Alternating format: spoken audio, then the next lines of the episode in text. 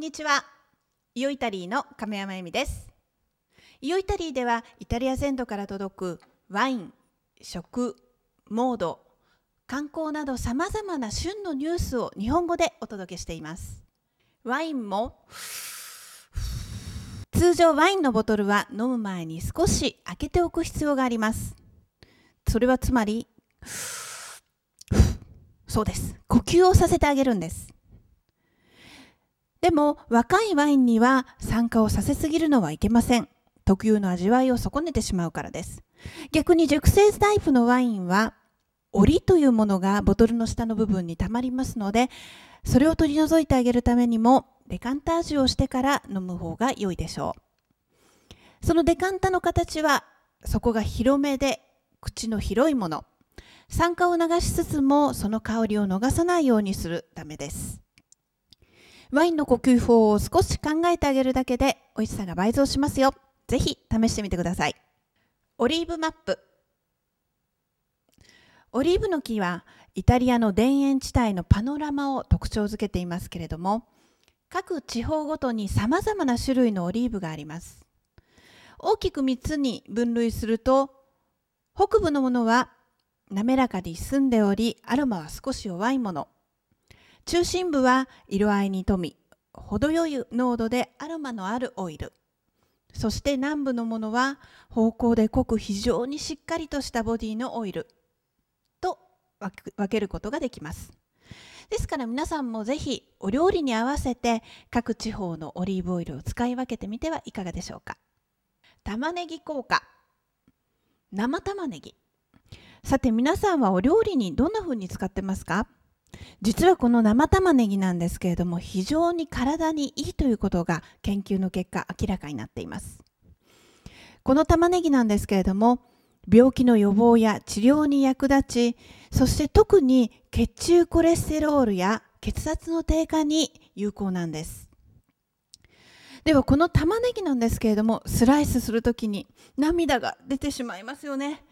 この玉ねぎで泣かないためのちょっとしたポイントがあります。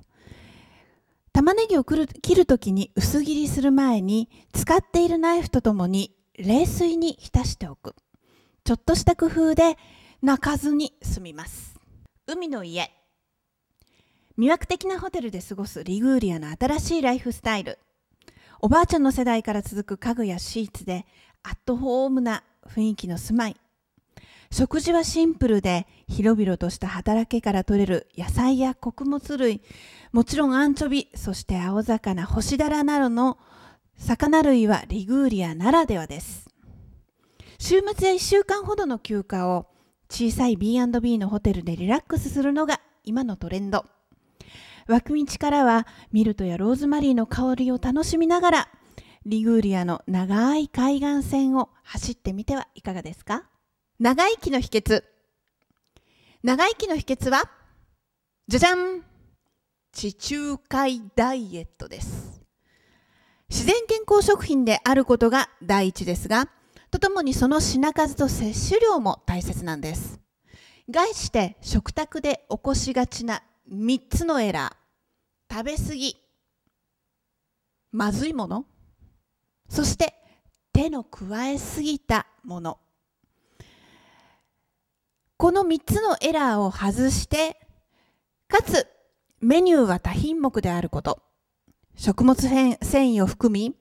また野菜、穀物、豆類、肉、魚類をまんべんなく摂取しましょう。パンやパスタ類、米などの炭水化物は1日に必ず1回は食べること。何をどのように食べるのか、これは健康と非常に密接な関係にあるんですよ。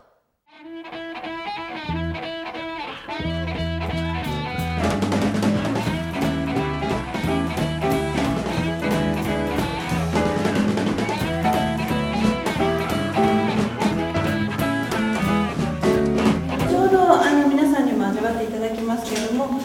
その大きい樽に関してはそれほどボディがこうしっかりというよりはあの一番ベースとなるものをこの中に入れて作っています。でやはり彼らにとってもこのスプマークの生産っていうのは、えーやはり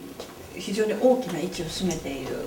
ことになるので非常に力を入れている商品でもあります。でそれがやはりその実際にこのボトル出来上がってきたボトルの中に現れてるんだと思うのが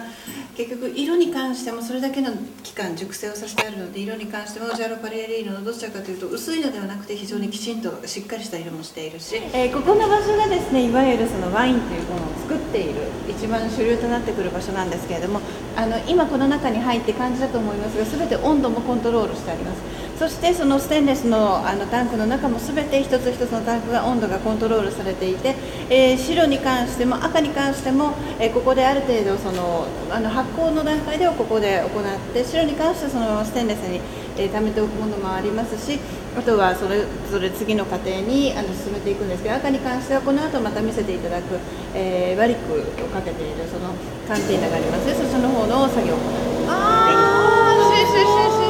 あのリキュールを足したからこれが動いてるの見えます